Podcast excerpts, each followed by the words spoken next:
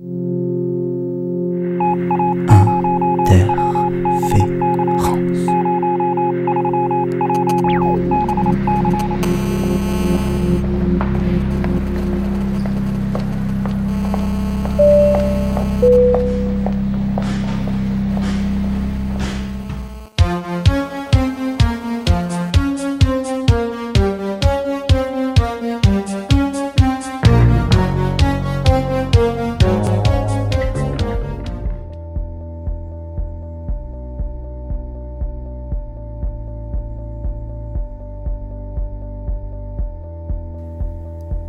16h41 et nous sommes quelque part sous les toits de Paris. Salut Léa Brami. Bonjour. Euh, aujourd'hui on reçoit Solène et avant de commencer on va vous lire la petite intro. C'est le deuxième épisode de la saison 2 et aujourd'hui il sera question de terre. Cette matière que l'on extrait pour construire et que l'on tend à oublier. Dans notre chère société capitaliste, la production de déchets est invisibilisée afin de donner l'illusion d'un monde capable, oubliant par la même occasion celles et ceux qui effectuent ce travail caché pour créer ce monde ordonné et propre à la consommation et à la vie des institutions. Il y aurait donc en Île-de-France environ 21 monts faits de terre de chantier, considérés comme déchets inertes. Mais que fait-on de ces monts? Quel avenir leur était destiné? Avec le projet du Grand Paris qui s'ajoute, et là je cite Solène, on estime qu'en 10 ans s'ajouterait la production de 50 millions de mètres cubes de déchets inertes, qui produirait ainsi un nouveau paysage anthropocénique. Malgré l'horreur, nous ne sommes plus étonnés par notre obsession de marquer la Terre, support de nos vies, et malgré nos prises de conscience, ces chiffres et ces conséquences ne nous disent rien. Comment faire alors pour véritablement prendre conscience? Si l'on devait établir une histoire rapide des monts et autres montagnes en tout genre, on pourrait parler de leur symbolique sacré, de ce lien entre les hommes et les divinités. On pourrait parler de Landart et plus particulièrement de Michael Heiser, de Robert Smithson, de Robert Morris ou encore de Walter de Maria. Et on pourrait plus particulièrement parler de ces terres que l'on nomme Anthropocène ou Capitalocène selon vos préférences. Et donc, nous sommes allés voir Solène pour en savoir plus, qui est diplômée de l'école d'architecture de Versailles depuis un an, et avec elle, vous l'aurez compris, on va parler de terre, d'anthropocène, de land art, mais aussi de prise de conscience.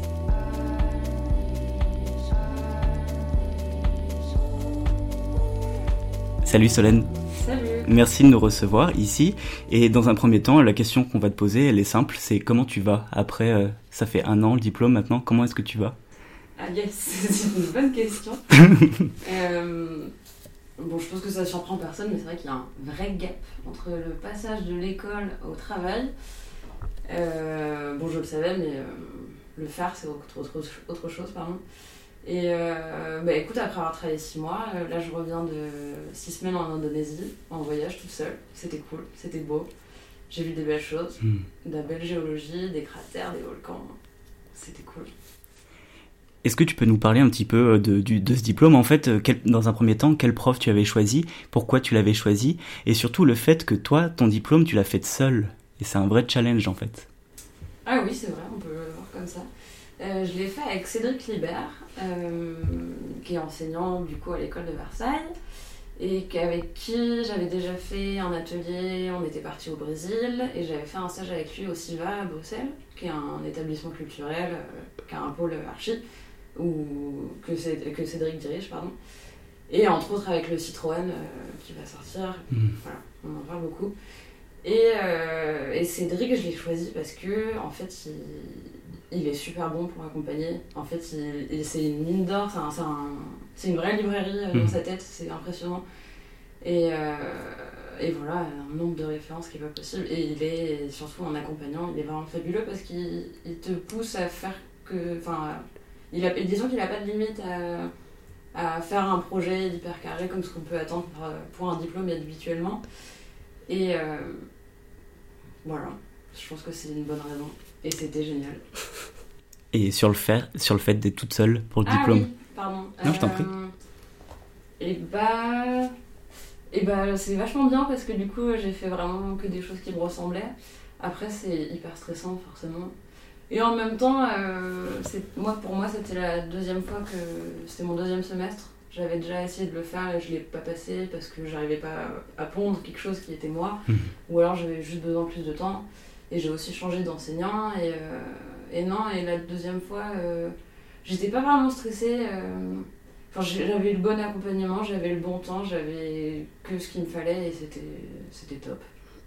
C'est vrai que Cédric, il arrive à créer ce climat, je trouve. Enfin, parce que nous, du coup, on est aussi avec Cédric. et on est tout seul. Et moi, je me sens pas du tout stressée. Pourtant, j'ai tellement fantasmé ce moment du diplôme où je serais euh, pas à l'aise, euh, angoissée des deadlines. Et, et le fait qu'il nous accompagne et qu'on fasse quelque chose qui nous tienne à cœur, ça Mm. coule tout. Enfin, je sais pas, ça, ça coule de source, moi, je trouve. euh. Ouais, ouais, non, je suis d'accord. Puis c'est vrai qu'on donne tout ce qu'on a dans le ventre en fait, vu que Oui. lui, il, il- il nous encourage vachement à aller dans ce qui nous tient absolument à cœur ce- Mm. et à dire ce qu'on a à dire. Et donc du coup, euh, ça peut que motiver. Et Mm. il, il met aucune limite de médium ou de, Ouais. ou de moyen. Ce qui Mm. fait que Complètement. bah, avoir vos diplômes, voilà, ça va continuer dans ce sens-là. Ouais. Clairement, tous les diplômes euh, qui l'accompagnent, euh, je pense que tout le monde peut reconnaître aussi qu'il Mm. y a quelque chose qui est assez unique à chaque fois. Ouais, euh. clairement. Après, c'est hyper contestable. tout le monde- Enfin, il y a beaucoup d'enseignants qui contestent aussi l'accompagnement de Cédric et les diplômes qu'il présente. Mais euh, finalement, en fait, euh, tu vois, l'archi, il n'y a pas vraiment de limite à l'archi en elle-même, pure et dure. T'as Mm. La matière, t'as l'environnement, enfin, t'as tellement de choses. Oui, complètement. C'est, Mm. ouais. Pour ton diplôme, Léa l'a très bien dit, les questions de terre. Et la première question qu'on pourrait se poser un petit peu naïvement, euh, c'est euh, à quel moment tu as eu cette prise de conscience? Est-ce que quand tu étais petite, tu as eu un rapport particulier à la terre? Euh, Est-ce que tu pourrais en dire deux, trois mots? Et bah en fait moi j'ai grandi en banlieue, euh, en banlieue parisienne, donc à 30 km de Paris. Donc j'ai grandi avec la voiture, avec le- la maison avec jardin, avec euh, l'autoroute, la francilienne, qui est la troisième rocade de Paris. Et du coup j'ai grandi avec euh, bah, ces buts de terre qu'on voit. euh, et en fait je me suis posé, je, crois que j'ai commencé à me poser la question de ce que c'était il y a même pas deux ans. Mhm. En fait je passais à côté en voiture, euh, je les voyais, je voyais des petits lapins sur ces grosses buttes de terre de 30 mètres de haut. Et euh, je m'étais jamais posé la question de en fait, c'est quoi ces buttes C'est hyper étrange. En fait, elles sont, elles sont en bordure de route ou alors tu les vois au loin, elles sont vertes, elles sont. Il y a des arbres dessus, il y a des lapins. C'est quoi? Et en fait, en plus, elles sont souvent grillagées, elles sont fermées en fait, tu peux même pas y accéder. Et ça, euh, je pense que ça me vient de là. Du coup, dans ton, dans ton diplôme, tu parles de la terre qui est extraite des travaux, qui est réalisée donc par des êtres humains qui considèrent ces déchets comme des déchets inertes. Est-ce que tu peux nous en parler un peu plus? De ce que c'est un déchet inerte et comment on a l'habitude de les traiter euh, généralement? Alors concrètement, un déchet inerte, c'est un déchet qui subit pas de transformation. Donc on va dire que c'est à peu près 90% de terre issue des terrassements, donc de la matière terre, euh, la terre quoi. Et euh, les 10% restants, ça va être euh, des gravats, ça va être euh, des déchets de céramique. euh, voilà, ça, en fait, ça va être que de la matière qui subit pas de transformation chimique. Donc ça veut dire qu'on peut la stocker et que euh, il va concrètement rien se passer quoi. Mm. C'est un, elle va pas se décomposer, elle va rester telle que telle Mm. qu'on l'a stockée. Et euh, surtout, on peut faire pousser de la matière aussi par dessus. Donc on peut faire pousser des arbres. Bon, souvent ils mettent, euh, ils rajoutent de la terre végétale pour euh, donner un nouveau substrat. Mais concrètement, en fait, c'est une terre sur, sur laquelle la nature va reprendre ses droits après.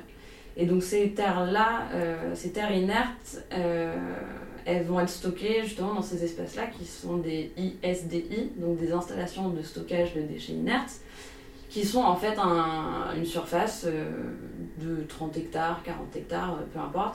Souvent des champs qui ont été vendus et qui sont réutilisés, donc de la perte agricole, et sur lequel en fait simplement bah, on va stocker la terre, donc euh, on va faire des grosses buttes. voilà. Et donc il en existe, moi j'en ai répertorié euh, 21 en Ile-de-France, peut-être qu'il y en a plus, je sais pas, c'est celle que j'ai cherchée. Enfin celle que j'ai trouvée, je pense pas qu'il y en ait plus Mhm. actuellement. Ces espaces-là, ils sont gérés. Enfin, ils ont tout un peu euh, une histoire, pas vraiment. Enfin, aujourd'hui, la, la société la plus connue, euh, la plus connue, pardon, c'est ECT. C'est celle qui gère euh, tous les déchets humains, euh, humains. Pas qu'on- que les Ah, humains excusez-moi. Euh, les déchets inertes, pardon, d'Île-de-France.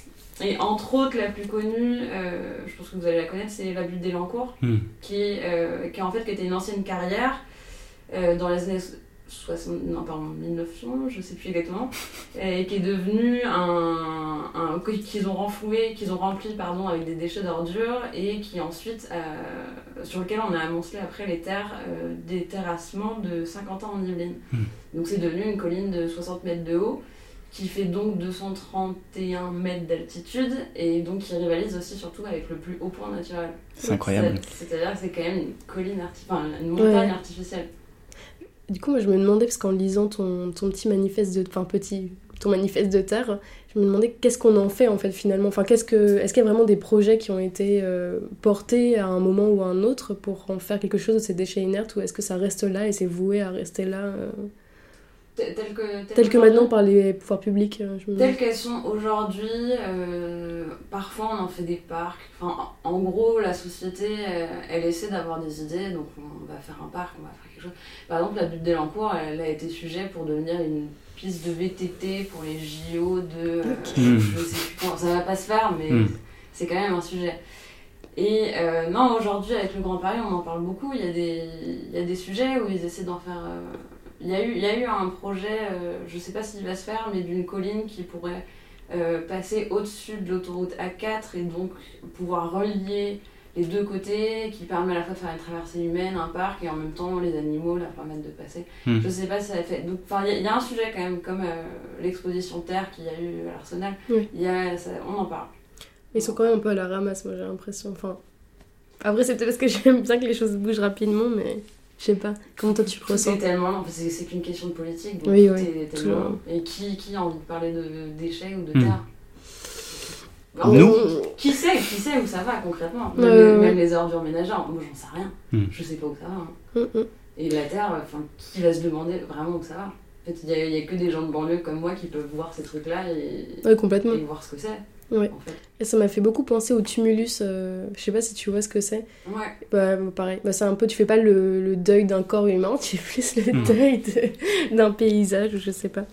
Et il y a aussi un truc qui m'a beaucoup euh, marqué, c'est, ça paraît très mystique pour moi, c'est la couche X. On a l'impression d'être dans une sorte de, de film de science-fiction. Est-ce que tu peux nous expliquer euh, Euh, en fait, concrètement, donc sur les... je pense que c'est applicable que à Paris aujourd'hui, mais en gros, la couche X, c'est une nouvelle couche qui a été ajoutée euh, aux cartes géologiques, donc une nouvelle légende, pardon, qui a été ajoutée, et euh, donc on appelle la couche X et qui désigne des remblais anthropiques. Et en fait, si on regarde la carte de Paris, cette couche X, elle est beaucoup présente, surtout proche de la Seine, parce qu'en fait, on a rajouté de la terre pour consolider euh, le lit de la Seine, les quais, etc. Et donc, en fait, concrètement, tout ça, ça me permet juste d'amorcer la question de l'anthropocène, la question du- de l'impact de l'homme sur. Enfin, en fait, à partir du moment où tu te dis que même à Paris, tu as déjà une couche X qui s'appelle remblai anthropique, Ouais. tu peux te dire que tu peux aller chercher vachement plus loin le, le sujet quand même. Et complètement. Est-ce que tu peux dé... Peut-être que Léa va me taper sur les doigts là. Non. Est-ce que tu peux définir l'anthropocène? Non mais c'est vrai. Non, parce qu'on a. C'est vrai que moi j'ai eu une dispute il y a pas longtemps avec Mathieu euh, sur euh, est-ce qu'il fallait employer euh, le mot anthropocène ou capitalocène? Je sais pas si tu vois. euh, En gros, c'est de dire que c'est la classe capitaliste qui Mm. a- nous a imposé ce changement d'air, Tandis que... tandis que anthropocène, Anthropocène. on n'induit pas que que c'est les dirigeants, en fait, les industriels qui auraient potentiellement euh, Ah, engendré l'anthropocène. Parce que l'anthropocène, ça inclut que c'est tous les hommes qui ont part... enfin hommes et femmes, parce que j'aime pas ce truc, Ouais. qui auraient engendré ça, alors qu'en fait, on est totalement assujettis aux systèmes euh, qui ont été mis en place, en fait. euh, on n'a pas eu le choix, quoi. l'an- L'anthropocène, il va regrouper l'homme d'une manière générale. Ouais, c'est ça. c'est. Mais bon, Après, c'est compliqué. Non, mais ça, ça, c'est. ça pose autre chose, euh, ta notion. elle- Ouais, mais c'est un truc qui est débattu. Elle questionne différemment. Ah ouais, complètement, mais c'est un truc qui est débattu aujourd'hui. Mais vas-y.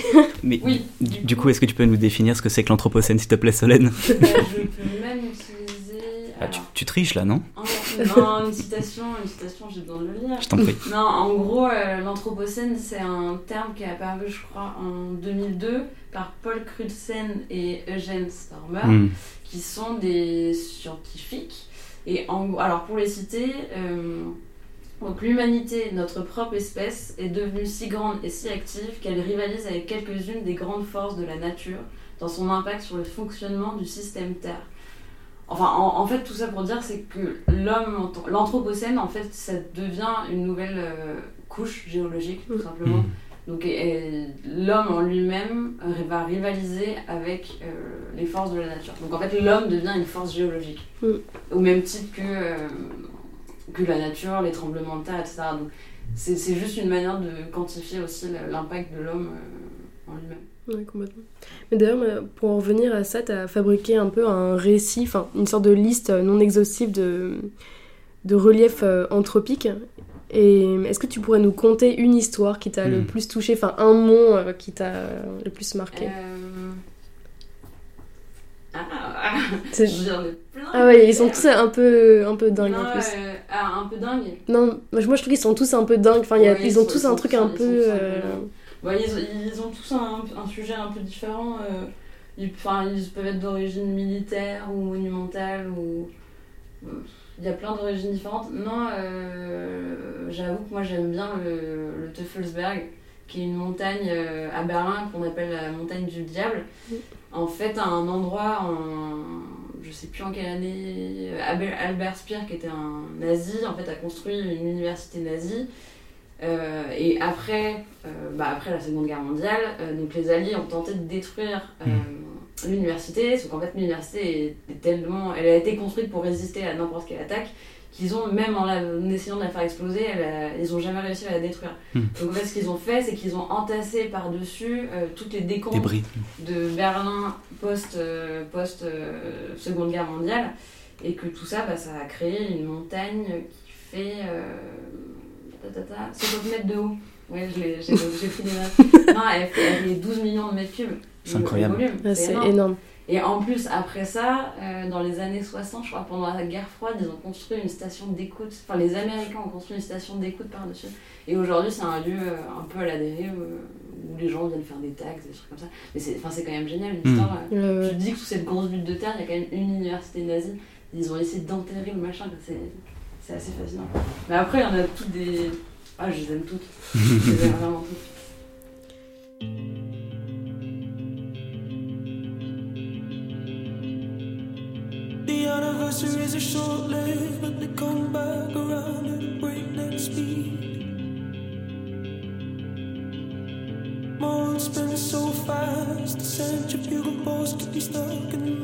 Vous écoutez Interférence, vous écoutez Dead Boys de Sam Fender.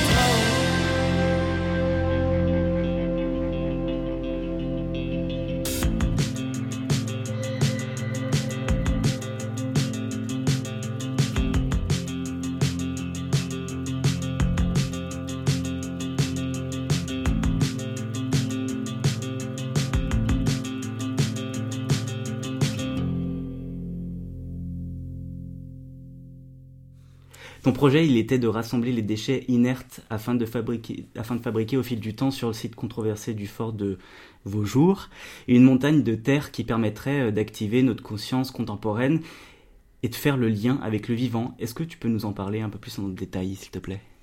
Euh, oui, bah en fait, concrètement, euh, donc, je me suis saisie du- d'une question d'actualité qui est celle du Grand Paris Express. Hmm. Donc euh, c'est un sujet depuis, euh, je crois qu'ils l'ont annoncé en 2007, donc ça fait un petit moment. Et en fait, dès le début, en 2013, euh, une nana qui gère, enfin qui s'occupe de la gestion des, des déchets, en fait, elle annonçait déjà la saturation des installations de stockage pour euh, 2020. Donc, enfin 2020, en fait, c'est c'est demain. Hmm, C'est ça, Ouais, Très clairement. très clairement. Et donc il y, a un- il y a un il y a un vrai sujet et il y a un vrai sujet à faire là-dessus. Et en fait, du coup, euh, donc ce Grand Paris Express, euh, il va générer donc 22 millions de mètres cubes. Hmm. Euh, Sur ces 22, il y en a 10 qui sont de la terre humaine, donc qui sont un sujet pour moi. Et en plus de ça, chaque année, on en produit 4 millions. Donc en fait, sur 10 ans, concrètement, ça me fait un volume de 50 millions de mètres cubes. C'est ça. 50 millions de mètres cubes, euh, ça représente un cône euh, de 330 mètres de haut sur 660 mètres de diamètre qui pourrait donc ensevelir la tour Eiffel. En fait, concrètement, c'est une fois et demie euh, la surface des buts de Chaumont. Juste pour donner une idée, avec euh, la tour Eiffel à l'intérieur. C'est énorme. C'est incroyable. Ouais, c'est vraiment une montagne. Donc au lieu de faire euh, bah, plein de... continuer l'archipel, euh, moi mon, mon intérêt c'était de fabriquer un espèce de nouveau monument et de, de pouvoir euh, comment dire essayer essa- ouais essayer enfin il me semble que c'est un vrai sujet de vouloir renouer avec le, le vivant et et le sujet des monuments, en fait, concrètement, il, il est, il est déjà amené par l'atlas que j'ai formé avant. En fait, ça, ça a toujours été un sujet pour l'homme et l'homme l'a toujours pratiqué. Donc, concrètement, euh, c'est encore faisable aujourd'hui. Après, ça paraît complètement hallucinant de vouloir fabriquer une nouvelle montagne. Hmm. Mais euh, c'est un, un, peu une- c'est un peu une idéologie, je dirais. Moi, ça m'a pas paru hallucinant. J'ai trouvé ça super beau, justement, parce que, enfin, comme tu le disais, euh, quand tu habites à Paris, moi, j'avais jamais euh, pris conscience de ces mondes de terre. Enfin, je savais même pas que ça existait. J'avoue que j'ai découvert avec ton manifeste. Et je me dis que euh, enfin, tu pourrais carrément le voir hein, de un peu plus loin, en fait, ce genre de. S'il y avait un, un vrai mont qui recoupe enfin, de la taille de la Tour Eiffel. Enfin, je sais pas quoi, il y a une prise de conscience. Là, tu peux plus. euh, Enfin, comment dire? Une signalétique? Ouais, enfin c'est matériel, alors que quand tu parles de l'urgence écologique, le fait de vivre en ville et de pas avoir le ruisseau euh, infecté, de pas le voir de tes yeux, de pas voir euh, un chantier qui traîne, qui est polluant, tu- t'arrives pas à, prendre conscience en fait que tout ça, ça peut être... Enfin, qu'il faut les repenser quoi. Moi je trouvais ça assez pertinent. Enfin, c'était ça que... Ouais, non, mais moi je pense qu'il y a vraiment urgence à repenser, euh, à repenser notre manière de faire et, et, de, aussi de, de remettre un peu de cosmicité dans, dans ce qu'on vit. Parce qu'en fait, concrètement, euh, avec, la, avec la modernité, on a complètement perdu le lien avec, avec la nature, avec nous-mêmes aussi. Et ouais, je pense que enfin, l'homme a toujours eu besoin de, de cosmicité ils ont toujours fabriqué des, des monuments euh, symboliques, des, des montagnes symboliques aussi. Je pense euh, les Égyptiens avec les pyramides, euh, les, les églises qui ont un élan de, de montagne, enfin de, de pic. Enfin, ça, ça a toujours, l'homme a toujours cherché ce lien avec le, avec le ciel. Et, et ouais, cette montagne, elle, elle symbolise ça d'une certaine manière. Et elle- celle que j'ai dessinée, en tout cas, avec ses 50 millions de mètres cubes, elle, elle monte à 170 mètres. Hmm. Donc c'est quelque chose, ça devient, euh, ça devient un monument, mais c'est aussi, d'une certaine manière, elle, euh, enfin, de la manière où moi je la pensais, elle, appartient à personne. Donc c'est-à-dire qu'elle elle appartient à la fois à l'homme et à la nature, et la nature peut se réinstaller. Concrètement, il faut trois ans pour que la nature se réinstalle sur une, une base artificielle. C'est ce qui se passe aujourd'hui avec les installations de stockage. Donc déjà, au bout de trois ans, euh, c'est une réappropriation totale de la nature. Donc elle, est- elle est ni dessinée pour l'homme, enfin elle est, elle, est, elle est dessinée pour la, enfin je l'ai dessinée pour la nature. Je me demandais, euh, t'avais utilisé quoi comme outil euh, pour représenter euh, ton diplôme? C'est une question qu'on pose souvent. Comme outil. C'est-à-dire, euh, est-ce que tu as fait une maquette? Est-ce que tu as utilisé du Ah. AutoCAD? Enfin, je sais pas, des choses comme Est-ce ça. qu'il y avait des t'as plans, des coupes ou alors ouais Ouais, comment tu t'es approprié ton. Pour la montagne en particulier? Ouais, ouais. comment, Euh. comment on communique le projet? Ah, euh, alors, disons que j'ai un esprit assez carré, donc c'était très très carré, millimétré, et ça me ressemblait beaucoup. Euh, tout en noir et blanc, ça me ressemblait aussi pas mal. Et euh, non, euh, j'avais envie de, de le dessiner à la main en fait. Ah. Je ne sais pas si vous voyez ces images de euh, Le Doux. Ouais. Qui sont, euh, enfin oui évidemment, c'est des élévations, des, des gravures si je dis pas de bêtises. Ouais. Et enfin ouais, moi, j'ai une fascination vraiment pour ces dessins et je, je voulais le faire de cette manière-là. Donc la montagne, moi je l'ai dessinée à la main, euh, avec un plan, un plan masse, une coupe, une élévation, mais à la main, au rotring. Et, et enfin, en fait, le, le, le vrai bon côté, c'est que j'ai vraiment pris beaucoup de plaisir à le faire. Ouais, tu m'étonnes. Ouais. Sur des grands formats? Euh, les dessins en eux-mêmes, non, ils faisaient 30 par 30 cm.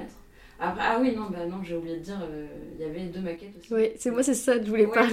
parce que Ouais. c'était quand même pas mal comme Oui, truc. hein. il y avait une maquette euh, avec une sorte de maquette de site, elle qui était en carton, qu'on n'a pas en blanc, avec la montagne en, en plâtre. Mhm. Donc là, la montagne qui était petite, elle faisait 20 par 20 cm, donc une petite montagne.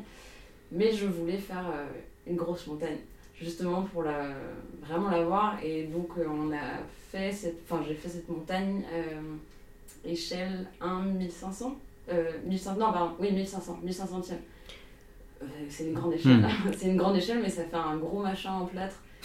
Euh, quoi, 25 kilos de plâtre, je crois. euh, Ah ouais Oui, D'ailleurs, Ouais. je, je me demandais, est-ce que tu as fait un moule? Parce que je, je sais que j'étais, enfin, j'ai croisé ta maquette quand tu étais à l'atelier. Ouais. Je me souviens plus si tu as fait un moule ou si tu l'as sculpté un peu au fur et à mesure aussi. Enfin, comment tu as procédé pour faire ta maquette euh, En fait, euh, on l'a fait, je dis on parce que j'étais aidée évidemment pour faire ce gros truc là. On l'a fait en. Merci, atelier très. Pardon. Euh, non, euh, on l'a fait. En fait, c'était des strates de, de carton mousse découpé. Euh, donc, ça a fait d'abord la montagne en strates et ensuite elle a été totalement poncée.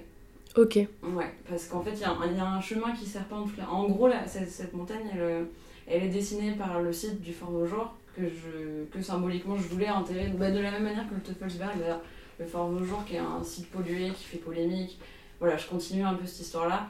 Et euh, donc, cette forme, elle est donnée directement par le site. Et euh, en fait, simplement, les pentes, elles sont montées à 45 degrés, qui est le degré de stabilité Ratio. de la Terre. Voilà, c'est un, c'est un ratio tout à fait basique. En fait, concrètement, il n'y a pas de dessin. Et c'est ça aussi que je voulais, c'est que c'est c'est hyper rationnel de la même manière que c'est dessiné un peu aujourd'hui. Mhm. Et euh, qu'est-ce que je disais?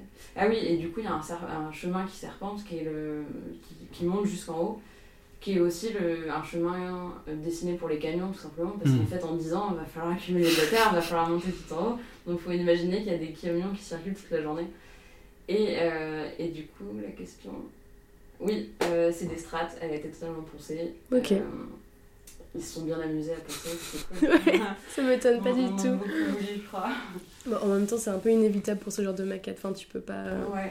T'aurais pas pu. Et, et en même temps, il y avait, enfin, moi je voulais vraiment une, une économie aussi de, de ce qu'il allait être montré. quoi. C'est c'est- Mm. c'est hyper simple, c'est un énorme volume en plâtre et 5 dessins. Après, il y a des dessins à l'ordi pour la classe. Il y a une grande carte qui a été faite en, à l'acétone et au rotring, au rotring. Pardon. Mais non, je voulais vraiment quelque chose de, de simple. Avant de passer à la dernière question, j'aimerais bien savoir ce qu'elle est devenue cette maquette. Elle est. Alors, déjà, pour la transporter, Ah merci, merci à mes petits parents, ça a été chouette. Non, euh, ce qui est drôle, c'est que dès le lendemain, ils l'ont posée dans la maison, ils m'ont sur une table, ils ont fait un espèce de monument à mon diplôme. Super. La fierté des parents avec une bougie allumée, je le ouais, c'était génial. Aujourd'hui, elle, Un elle- hôtel. Elle, est dans ma chambre chez mes parents, elle, elle patiente. Elle est un peu cassée, mais elle, sur- elle survit. euh, Mais ouais, elle est, elle est énorme, je sais pas comment faire. C'est dingue parce qu'elle est devenue monument d'une certaine manière euh, Mm. dans ta maison. Et du coup, ça nous permet d'enchaîner avec la dernière question. Et c'est une question qu'on essaye de poser à tous nos diplômés. C'est-à-dire que t'as quel rapport avec ton diplôme maintenant? Qu'est-ce qu'il en reste? Est-ce que parce que là, en fait, ce qu'il faut dire, c'est que tu as été diplômé il y a à peu près un an. Et euh, tu as pris quelques notes, mais t'en parles, euh, t'as encore imprégné dedans, moi je trouve. hein. Et je, je voudrais savoir si dans une production future, enfin, Comment quel- tu te vois après voilà, qu'est-ce qui, diplôme? qu'est-ce que ça, qu'est-ce qui reste? Euh, dans, dans ma tête, il reste euh, un, un, un sujet qui me, qui me tient vraiment à cœur, que, que je pense encore aujourd'hui. Enfin, enfin, de toute manière, moi je vis avec cette, euh, cette idée d'urgence écolique dans la tête Mm. en arrière fond. Alors, le, su- enfin, le, le sujet de la Terre, c'est pas vraiment ça, mais ça, c'est lié forcément. Et après, qu'est-ce que j'en fais? Ben, Je continue mes recherches euh, sur l'Atlas. J'aimerais bien hein, publier, on sait jamais. Et non, je continue, euh, je continue à faire euh, des dessins, justement. Je continue ça. J'aime- Enfin, en fait, il y a des trucs partout dans le monde, c'est c'est trop- c'est génial, c'est fascinant. C'est vraiment fascinant. Genre, les, les civilisations ont réussi à fabriquer des choses hyper fascinantes. Ouais. Bah, c'est trop bien. Bah, merci beaucoup à toi. Merci à toi. C'était hyper agréable. Enfin, je sais pas ce que ouais, enfin, ouais. Moi, je suis très, enthousi- je suis très enthousiaste et je suis Ouais. imprégné par euh, ton discours en tout cas. Ouais, carrément.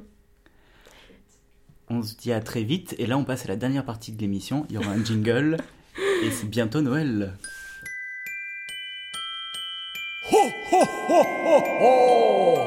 Petit papa Noël, toi qui es descendu du ciel, retourne-y vite fait bien fait avant que je te colle une droite, avant que je t'allonge une patate, que je te fasse une tête au carré. Euh, on s'est dit qu'on allait faire des, quelques petites euh, prescriptions culturelles au cas où vous avez pas d'idée de cadeaux Chers auditeurs, et auditrices. Moi, je vous propose euh, 60... ah, non, 7-7. Non, 77. deux- deux- non 7-7, ouais, 7-7 de Marin Fouquet, qui est un livre super chouette qu'on adore. sur le périurbain. Et je sais pas, j'ai pas envie d'en dire plus, mais le rythme est incroyable et il écrit super bien. Et il a notamment commencé par faire des performances. Et pareil, euh, c'était, c'est hyper incroyable. Donc allez voir soit les performances, enfin qui sont sur internet, ou sinon le livre. Et c'est sorti chez Ah, Actes Sud, non? Il me semble Si, que ouais, c'est Actes Sud, je crois, mais je suis. Euh, comme vous êtes deux filles et que moi je suis le seul garçon, du coup j'ai le droit à deux conseils. N'importe quoi Donc euh, je vais vous conseiller un livre. On est en pleine grève en ce moment, je pense que vous l'avez vu, et du coup je vous conseille Querelle de Kevin Lambert. Kevin Lambert, il, a- il est très jeune, il a 24 ans, et euh, il est canadien. Il vient de sortir ce bouquin qui s'appelle Querelle, qui est le nom de, du personnage principal, et ça resitue un petit peu de qu'est-ce que c'est qu'une grève. C'est-à-dire que le grève, c'est une grève, c'est quelque chose de collectif, mais à l'intérieur de ce livre, on est confronté aux individualités au fait qu'il y ait certains éléments qui refusent de faire la grève par rapport au confort et au- aux besoins d'argent aussi. Donc je recommande, c'est un très beau livre. Et euh, mon deuxième conseil musical, forcément, c'est il y a un chat qui gratte à la porte. Mais faites-le entrer. Il, il a une prescription culturelle à nous donner, je pense. Ah, il y a deux chats, Deux même. chats. Je crois qu'ils ont beaucoup de choses à nous dire. Mais oui, Jackie la- mon deuxième conseil musical, pendant qu'on entend les chats ronronner et se faire caresser, j'espère qu'on les aura au son. C'est euh, l'album de Bertrand Belin qui s'appelle euh, Persona et qui vient de ressortir en version, euh, et- en version euh, étendue. Le chat, il aime bien aussi. Et donc, euh, notamment avec les lives à l'opéra, euh, live à l'Olympia, et dont le titre L'Opéra. Voilà, essayez de l'avoir en vinyle, c'est encore plus confortable à l'oreille. Et le conseil de Solène et ben, moi, je recommande un livre aux éditions B2 qui s'appelle La mer de l'intranquillité et qui regroupe toutes les images d'archives des missions Apollo. Si vous êtes fan de l'espace comme moi, vous allez être content. Il y a des très très belles photos. Je suis trop bête tout à l'heure quand tu m'as dit B2, je crois que c'était le format, moi. J'étais complètement Mais non, trop mais c'est les fatiguée. éditions. Les- Oui, les non, mais du coup, c'est. Ok, c'est ça, parce que je connaissais, je connais pas là, là, le format est différent. C'est un grand format Oh, et ça le va. bouquin est magnifique. Euh, du coup, on vous souhaite des bonnes fêtes, un joyeux Hanouka, un joyeux Noël, une bonne fête laïque. On pense à toutes celles et à tous ceux qui se retrouvent seuls et à qui on fait un bisou. Et on vous dit à bientôt pour un prochain épisode sur Interférence. D'ailleurs, si vous êtes seul, il faut savoir que Léa, elle sera à Paris, moi je serai entre Lyon et Toulouse, donc n'hésitez pas, on, on ira boire un canon. Ou manger des chocolats. On vous embrasse, on vous souhaite de bonnes fêtes. Salut à tous. C'est